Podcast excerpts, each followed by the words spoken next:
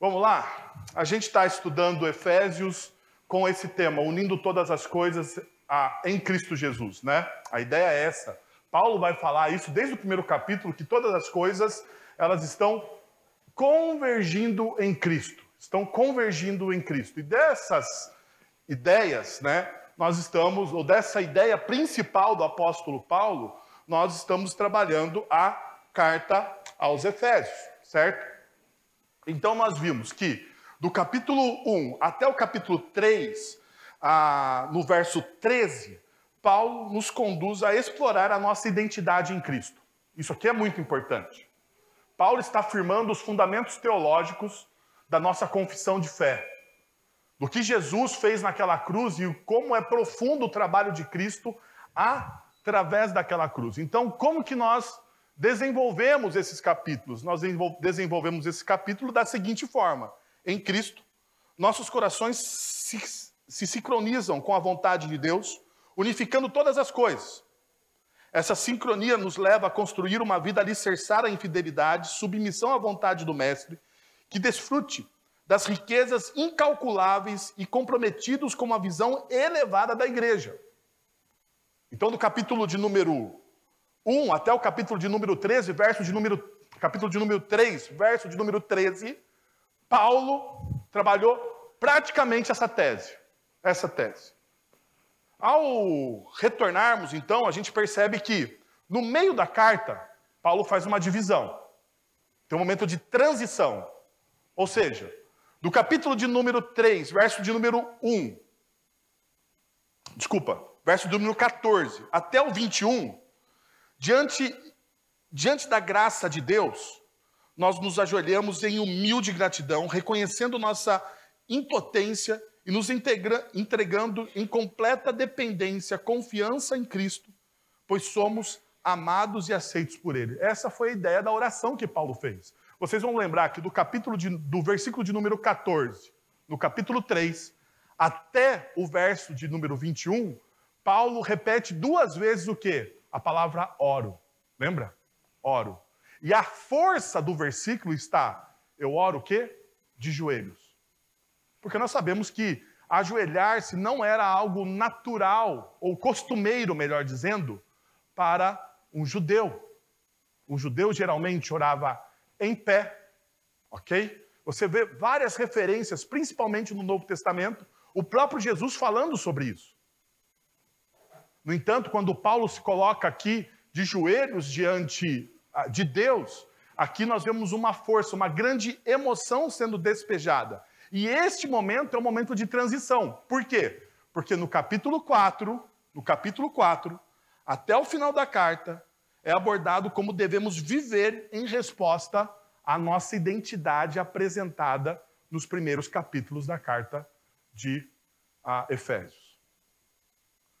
Veja, para você colocar em prática, e aqui está talvez a primeira lição que eu queria deixar para vocês, e se eu não deixei nos outros sermões, eu vacilei. Se você deseja colocar em prática o seu conhecimento a respeito das Sagradas Escrituras, a primeira coisa que você precisa fazer é orar. É orar. A oração molda as nossas ações. Ok? A oração deve moldar as nossas ações. E aqui vai um, talvez um alerta para você, assim como para mim. Assim como para mim. Porque muitas vezes nós nos aproximamos de Deus em oração, em oração, fazendo oração, orações que se tornam um pouco rasas, superficiais. Ou melhor, nós tratamos Deus como aquela garota do, da cabine do fast food, sabe? O que, que você deseja hoje? Sabe quando você para, não sei se você tem essa experiência. Eu estou de mudança. Mudança é um caos. Eu estou há quatro dias sem fogão, cara. Então eu já comi nesses quatro dias no Habib's, no Burger King, no McDonald's. Não estou fazendo propaganda de nenhum. No fast food, fui em tudo quanto é fast food. É uma miséria esse negócio mas uma coisa que tem em todos os fast food. O que, que o Senhor deseja hoje? Essa é talvez a forma com que a gente entenda a oração. Nós nos aproximamos de Deus em oração e queremos ouvir a voz dos céus. O que, que, o que, que você deseja hoje? De preferência, da mesma forma que a mulher do fast food faz: Senhor. Porque existe talvez uma inversão de valores. Ao invés de nós, nós nos aproximarmos de Deus, buscando a glória dele nas nossas orações, nós buscamos a nossa satisfação pessoal. E o que Paulo então está fazendo aqui, Paulo está mudando essa, está invertendo isso, está dizendo: olha, se você deseja viver uma vida cristã comprometida, todo esse conhecimento que você teve no capítulo 1, 2 e 3, até o verso de número 13, todo esse conhecimento deve ser alicerçado pela oração, porque a oração é a linguagem do coração. Jesus vai dizer nos evangelhos que a sua boca fala do que o seu coração está o quê? Cheio. Cheio. Então, quando você ora, quando você ora, quando você busca a Deus, quando você não tem um script, quando você está sozinho, com a porta fechada do seu quarto, é ali que você revela a Deus do que está cheio o seu coração. É neste momento. Por isso que a oração deveria moldar o quê? As nossas ações. Porque provavelmente é nesse momento que você vai falar dos seus desejos, das suas lutas, das suas dificuldades. Então você precisa prestar atenção muito na forma com que você está orando. Bem, então a partir do capítulo de número 4, nós vamos começar a ver a prática. E hoje nós vamos. Hoje não. Hoje, pela manhã e à noite, e o próximo domingo de manhã, nós vamos se concentrar do verso de número 1 até o 16. Fiz uma divisão aqui para a gente talvez ter um pouco mais de profundidade no nossa, na nossa mensagem. Então, olha o que Paulo, qual que é a tese de Paulo nesses nesses versículos de 1 a 16 do capítulo de número 4. Paulo exorta a igreja de Efésios a cultivar a unidade, a utilizar seus dons e a buscar um crescimento contínuo na maturidade espiritual, caminhando sempre rumo a uma fé mais profunda e significativa. A tese de Paulo aqui é essa. Então eu gostaria de trabalhar com vocês três mensagens no, nos próximos domingos. Neste domingo e no próximo. Uma igreja vibrante, é marcada pela unidade espiritual, uma igreja vibrante é marcada pela diversidade espiritual, e uma igreja vibrante é marcada pela maturidade espiritual. Então hoje nós vamos olhar isso aqui. Uma igreja vibrante é marcada pela unidade espiritual. E a primeira coisa que eu gostaria de mostrar para vocês é a ideia de unidade aqui ou a minha tese de unidade, é caracterizada por uma conexão profunda, onde a harmonia transcende diferenças de cada e cada coração é envolvido por um vínculo de amor e compreensão. Nessa comunhão sincera, as pessoas se apoiam mutuamente, compartilham suas experiências de fé e encontram uma força coletiva que fornece, que fortalece a caminhada espiritual de todos. Qual é a ideia de você ser um membro de uma comunidade cristã? Está aqui. Está aqui. É a gente ter essa sincronia de coração que Paulo já vem trabalhando.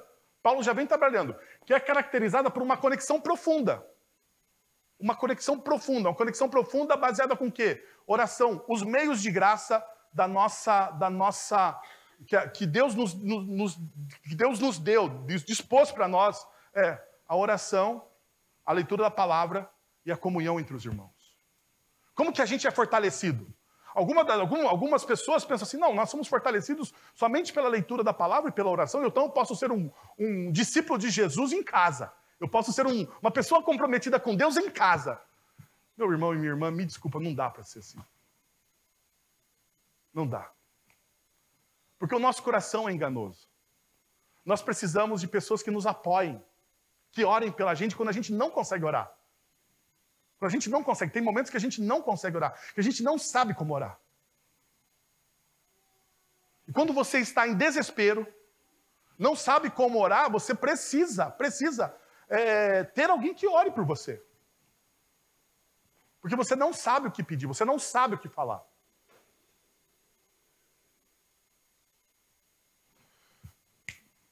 Quando a Bia foi internada, não sei se vocês lembram, ela passou por um tempo uma bronquiolite muito forte.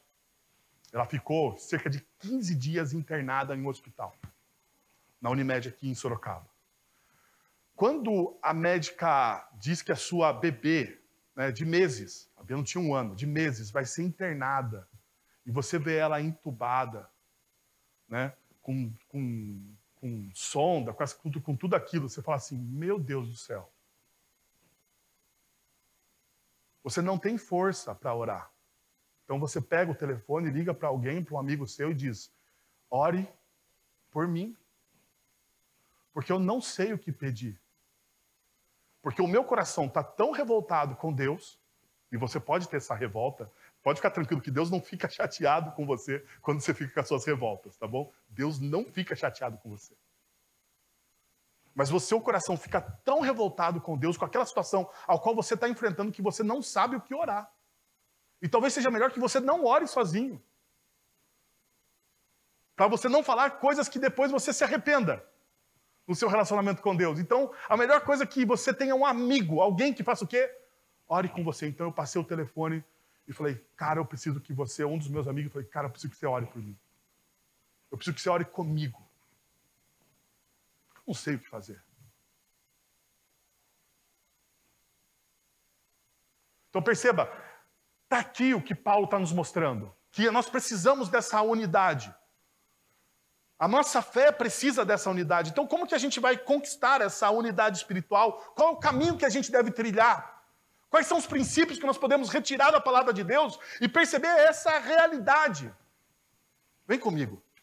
Deixa eu tentar caminhar com vocês nisso. Primeiro, nós somos unidos pelo chamado. Veja só o que o texto nos diz. Como prisioneiros do Senhor, rogo-lhes e vivam de maneira digna da vocação que vocês receberam. A palavra vocação, essa maneira, vivam de maneira digna, ou como diz a revista atualizada, é caminhem, andem, andem de maneira digna, conduzir a própria vida. Veja o que Paulo está nos mostrando. Depois que Paulo expôs o evangelho nos primeiros três capítulos, ele agora quer que seus leitores saibam como devem conduzir suas vidas de maneira de uma maneira que estejam de acordo com o evangelho. Perceba que não há divisão nítida entre o sagrado e o secular aqui, o sagrado e o profano. Toda a nossa vida deve ser vivida à luz do evangelho. É aqui que existe uma diferença muito importante dentro de uma espiritualidade sadia de alguém que está crescendo em maturidade com Cristo Jesus. Ele não faz divisões, não existe fragmentações entre o secular e o sagrado, o profano e o sagrado. Todo momento, em todo lugar, essa pessoa vive à luz do Evangelho. Jesus Cristo é o Senhor de todos e de tudo. Os discípulos devem andar em sintonia com Ele e sobre o seu senhorio. Essa ideia de chamado, de convite, de caminhada, remonta ao início do livro. Deus nos chamou para si mesmo por sua graça, e nós vimos isso. É a eleição. É o momento onde Deus nos convoca, nos chama, não nos chama pela nossa força, Ele convence o nosso coração, Ele entra no nosso coração, através da ação do Seu Santo Espírito. Agora devemos viver, devemos viver de forma digna desse privilégio, do privilégio de ser chamado, de ser convocado, de ser escolhido. Entre tantos, entre tantos, Deus olhou para você e teve misericórdia de você. E não foi pelos seus méritos, foi simplesmente por uma livre escolha de Deus. Paulo diz que esse chamado é para todo cristão. Não há uma diferença, é para todo mundo. Não apenas para o clérigo profissional, o pastor, o presbítero, o diácono. Não é para esses não, mas é para todos, todos. Não existe, não existe um crente, um discípulo, alguém que anda à luz do evangelho de elite. Não existe. Todos nós caminhamos. Os cristãos são pequenos cristos. É essa a ideia dessa palavra. Quando os, os discípulos são chamados pela primeira vez cristãos no livro de Atos, é porque eles incorporaram a forma com que Jesus vivia. Eu não estou dizendo que era perfeição, é que eles eram íntegros. É que não havia separação entre o sagrado e o profano. Eles viviam à luz do Evangelho.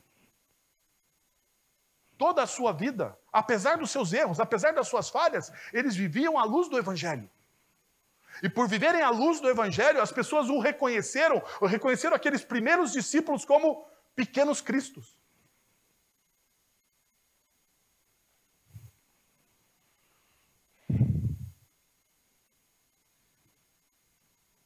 Meus irmãos, não há nada mais nobre ou grandioso do que a pessoa olhar para você e reconhecer em você a face de Jesus.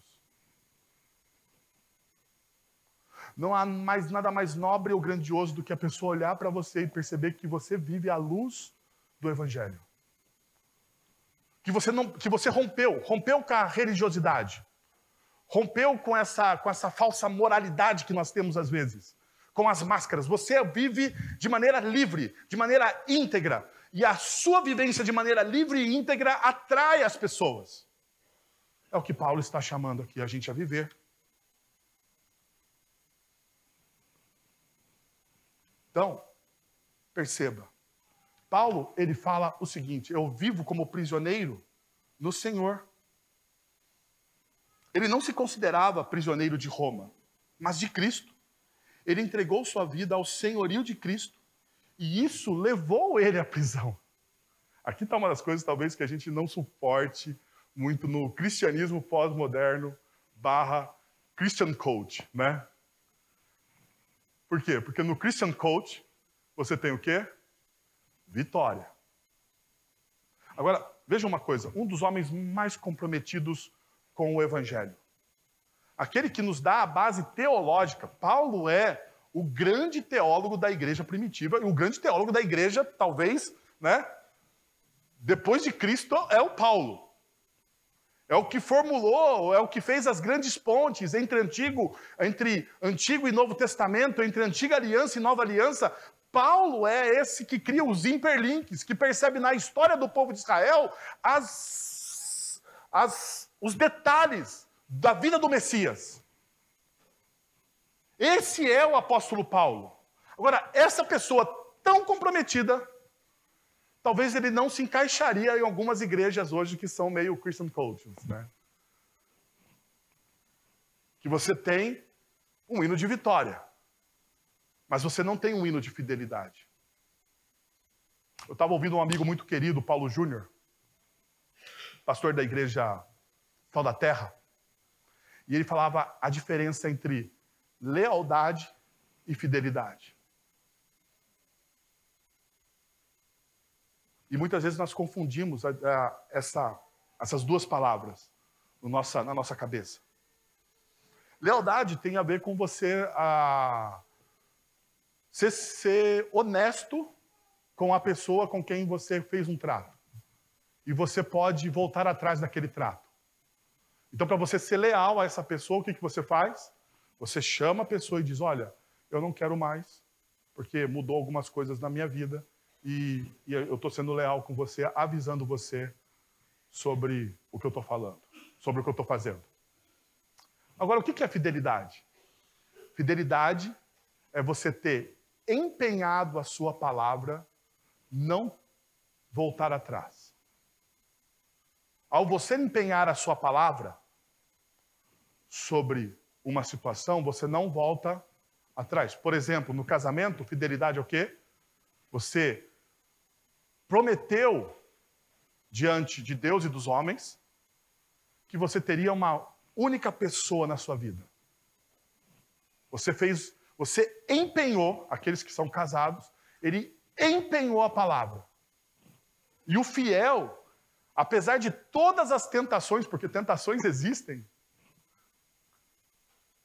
apesar de todas as tentações, como diz o Stephen Kanitz, apesar de você na sua vida encontrar pessoas mais bonitas e interessantes do que a pessoa com que você prometeu fidelidade, você ainda olha para quê? Para a sua primeira palavra, para a sua primeira promessa. Fidelidade é você empenhar a sua palavra e garantir que a sua palavra será cumprida. É diferente de lealdade. Talvez a gente defina muito na nossa espiritualidade lealdade como sinônimo de fidelidade a Deus. E não é isso, meus irmãos. A gente acha que ser leal a Deus está bom. Não. Uma das coisas que Deus requer de nós é a nossa fidelidade.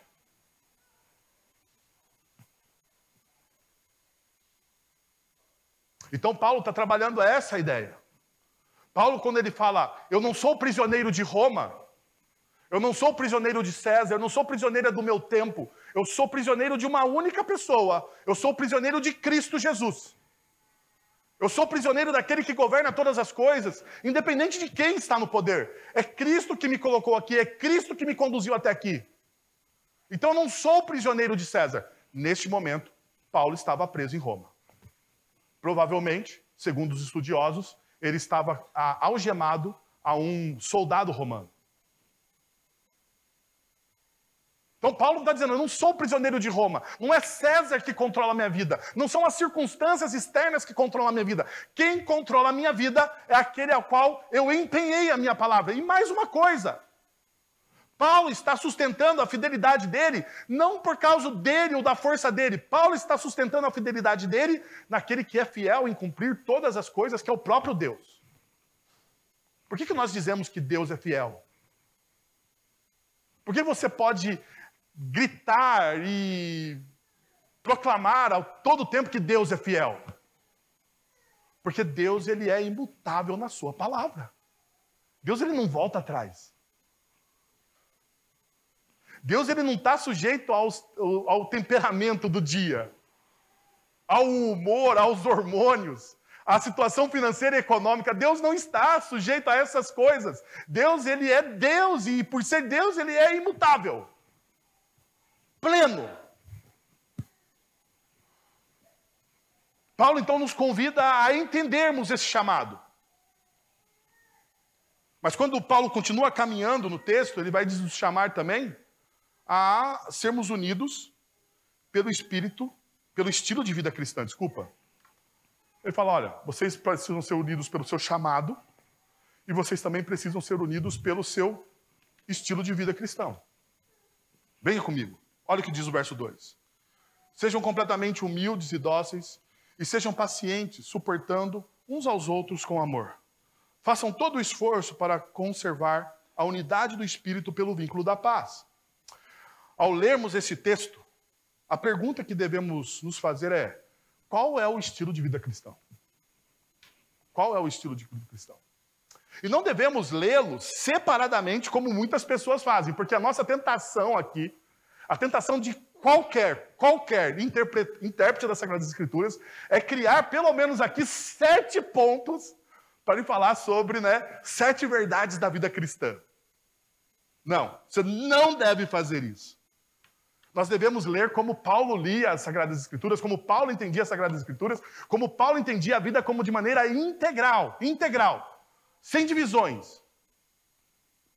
Sem divisões.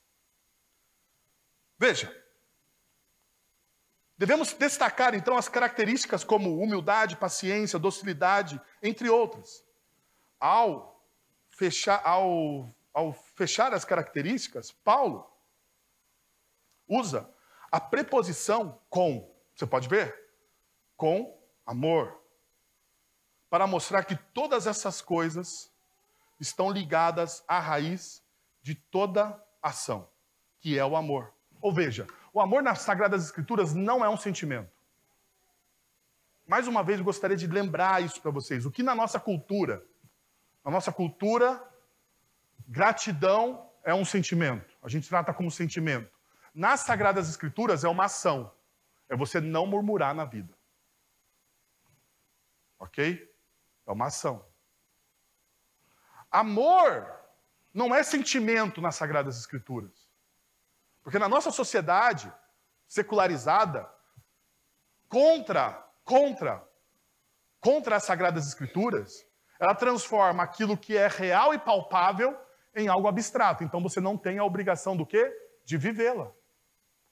Porque quando você transforma algo que é concreto em uma em algo algo irreal, subjetivo, obrigado.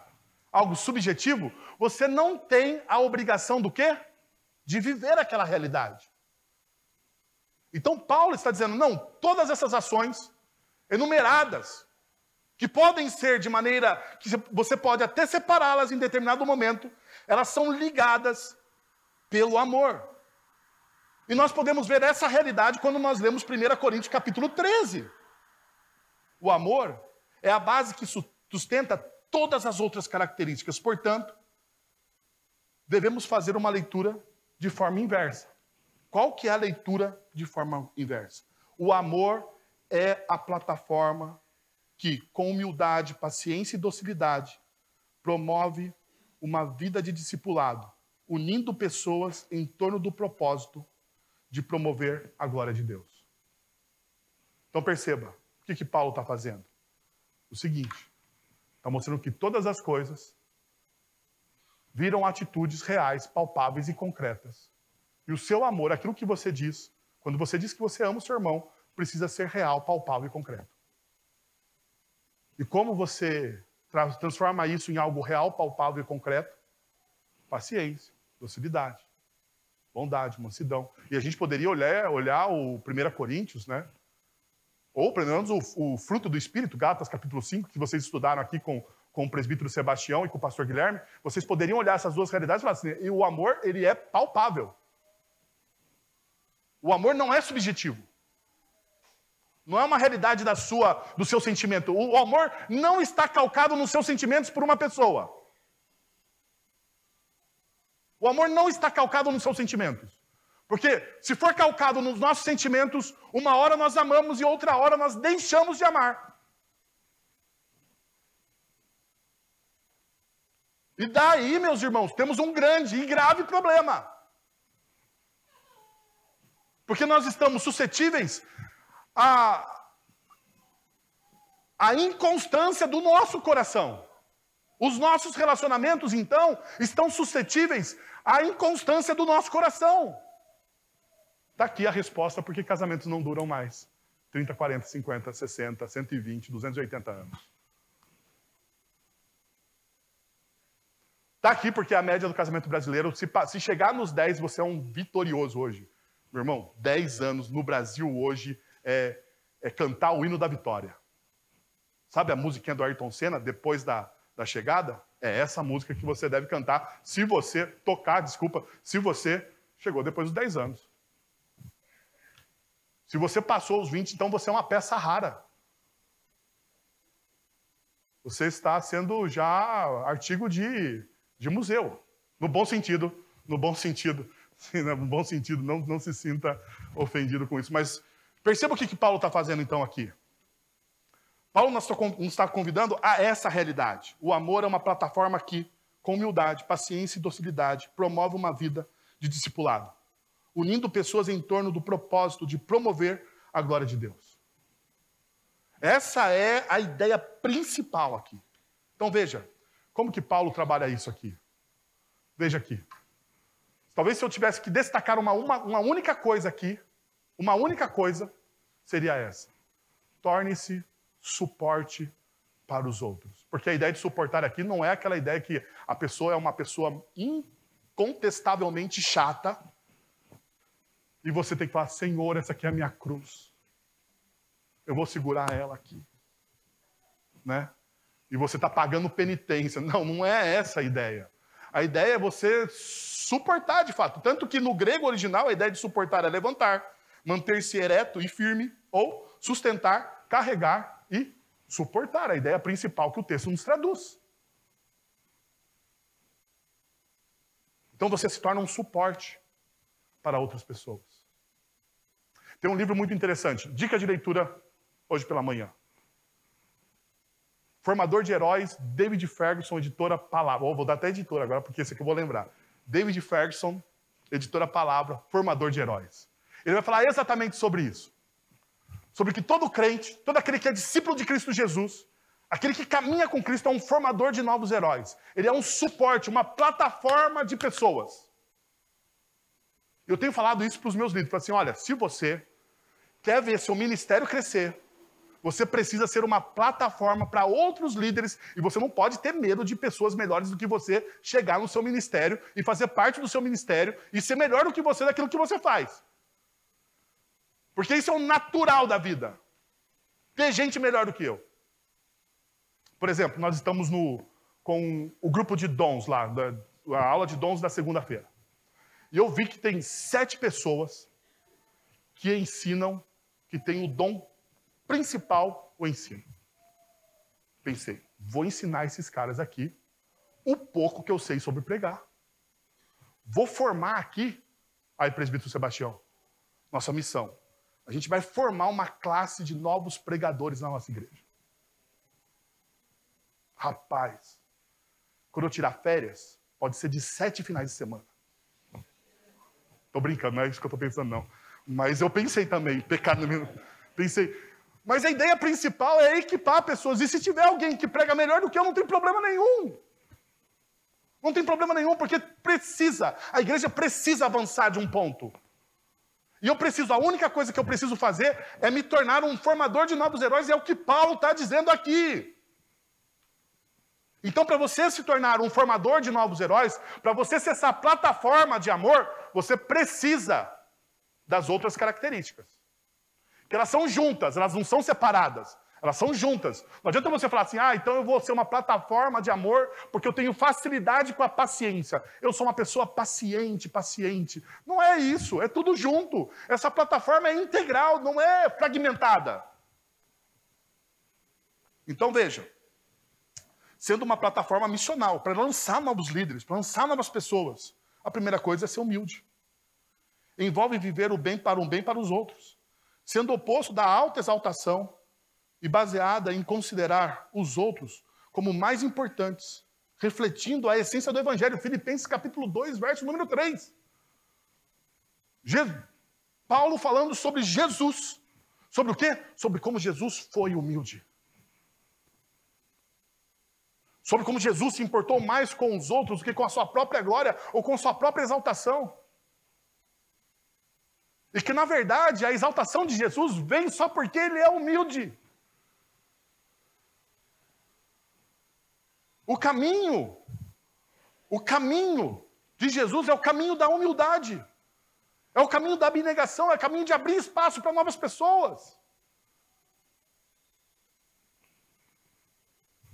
O caminho de Jesus também nos leva a ser uma pessoa dócil. Dócil não é ser tímido, porque a gente muitas vezes engana, né? Acha que ah, essa pessoa é dócil, tímido, né? Não, não é.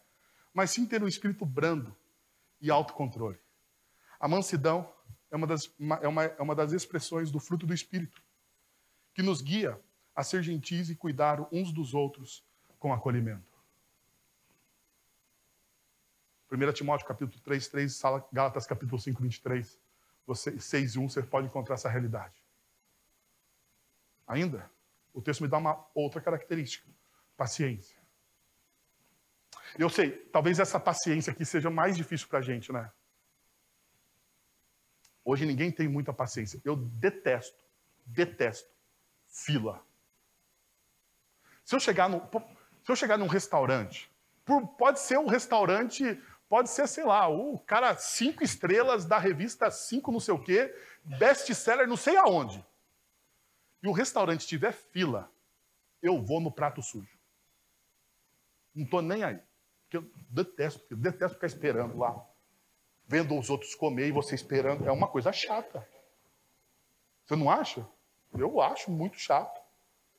Eu prefiro comer o pão com ovo no copo sujo do que ficar esperando alguém. Então, o que, que eu faço?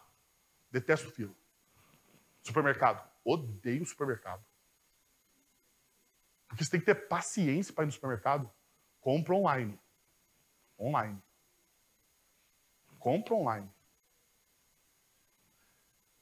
Reservo. Quando, quando eu sei que o lugar tem fila, ligo antes, ó, tô, vou chegar esse horário aí. Se tiver fila, eu vou embora, hein?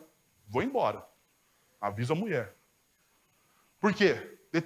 detestamos Temos dificuldade com a paciência. A paciência que é a capacidade de suportar aborrecimento e desafios por um período, revelando humildade e amor, conforme explicado por Cristo e cultivado, confiando no Espírito e meditando em sua paciência, na paciência que o próprio Cristo teve com a gente.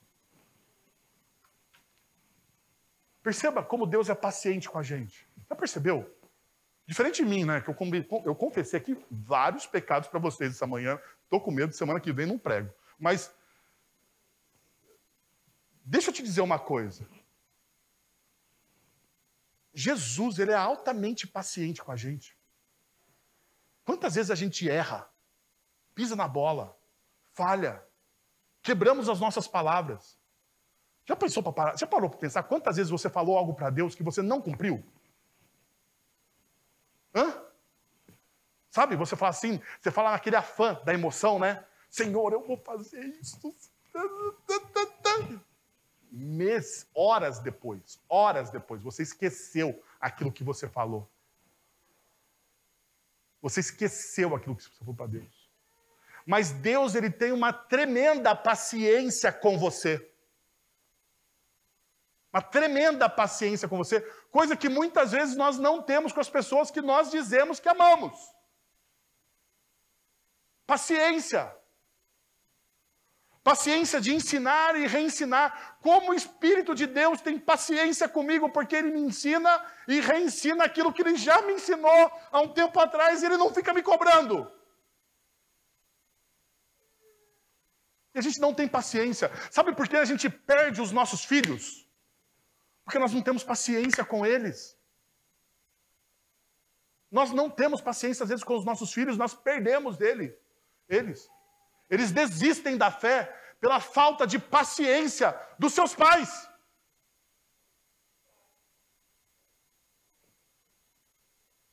A gente precisa andar como Cristo andou. E Paulo está nos ensinando isso. Então veja.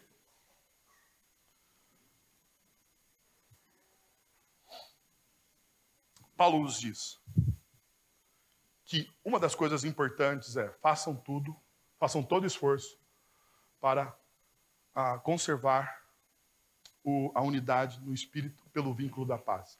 A unidade ela não é, a unidade não é algo que apenas acontece passivamente, nos leva nós devemos ter diligente, diligência e intencionalidade para preservar a unidade. Deus é quem nos une.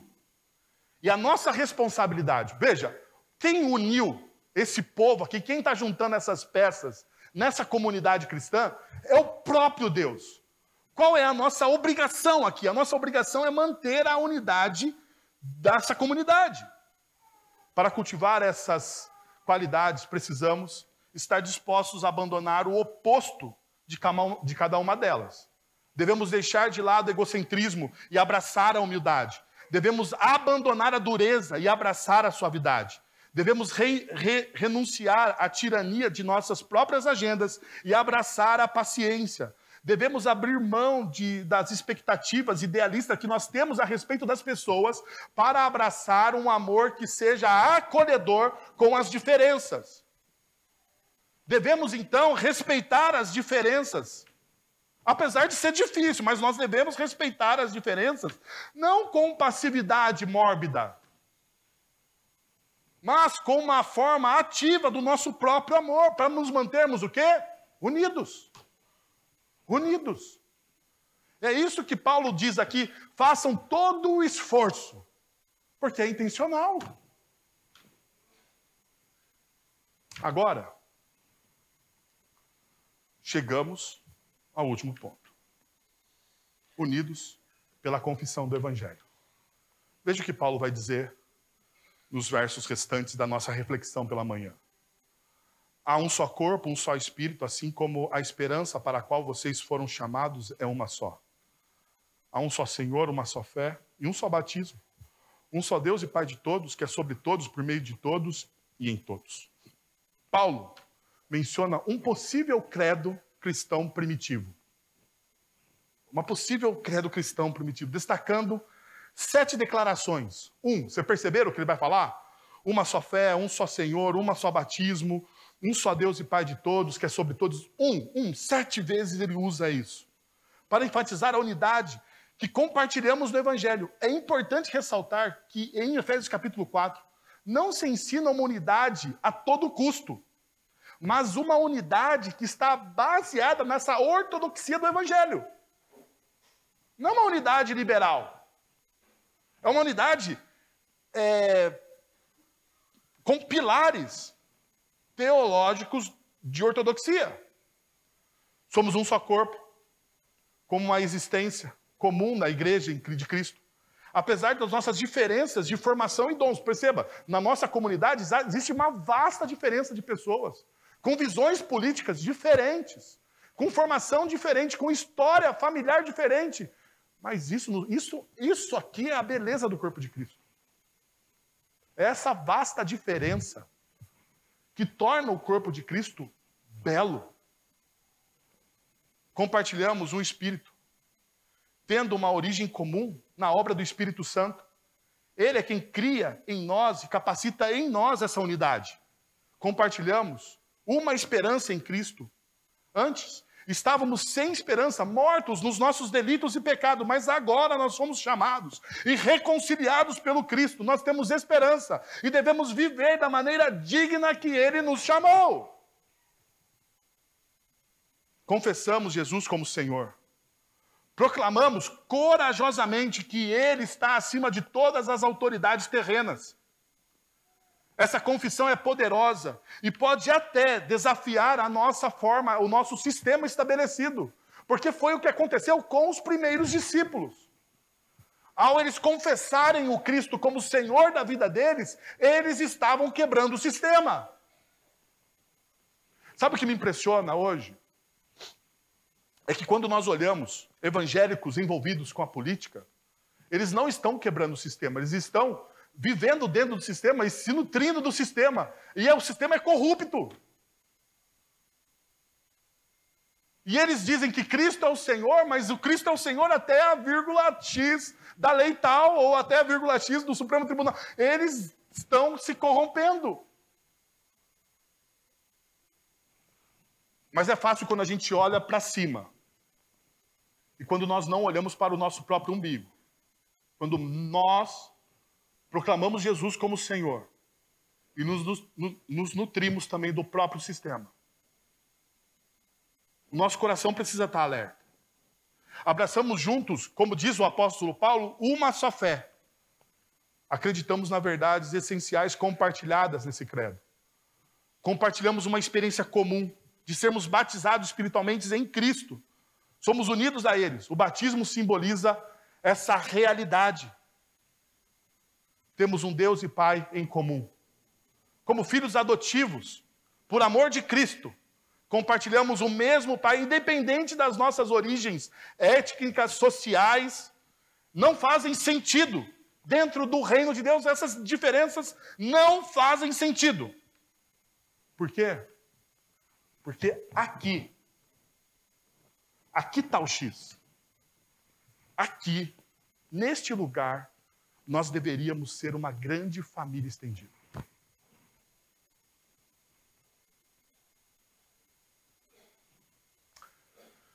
Todo mundo, todo crente saudosista, fala uma tremenda bobagem, sem saber o que está falando.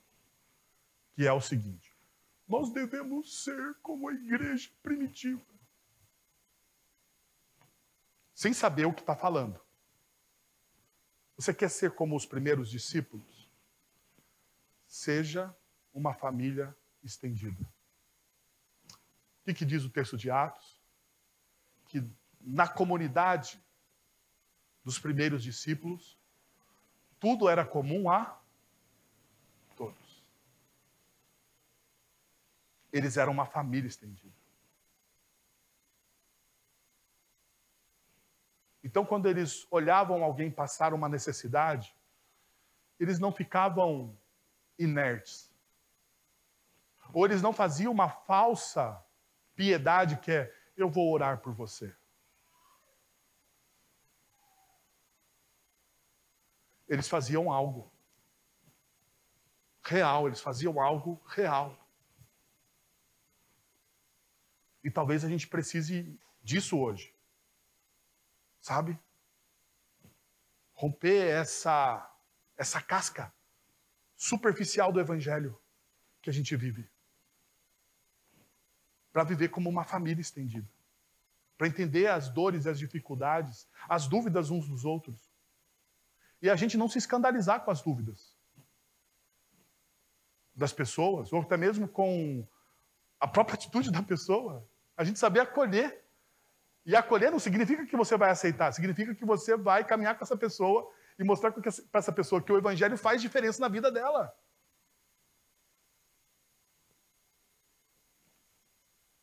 Nós precisamos olhar para esse ensino como algo importante. Por isso que Jesus, e aqui eu encerro com vocês pela manhã, ele faz a oração em João capítulo 17, versos 21, 20 e 21.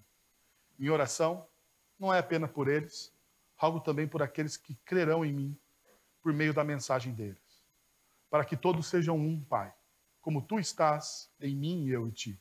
Agora veja, gostaria que você pensasse e refletisse sobre o que Jesus está dizendo aqui. Que eles também estejam em nós, para que o mundo creia que tu me enviaste a unidade da igreja. A unidade da igreja faz com que as pessoas que estão fora da comunidade creiam que Jesus é o Cristo de Deus. Se você não coopera para a unidade da igreja, você deveria repensar a sua vida e cooperar para tal.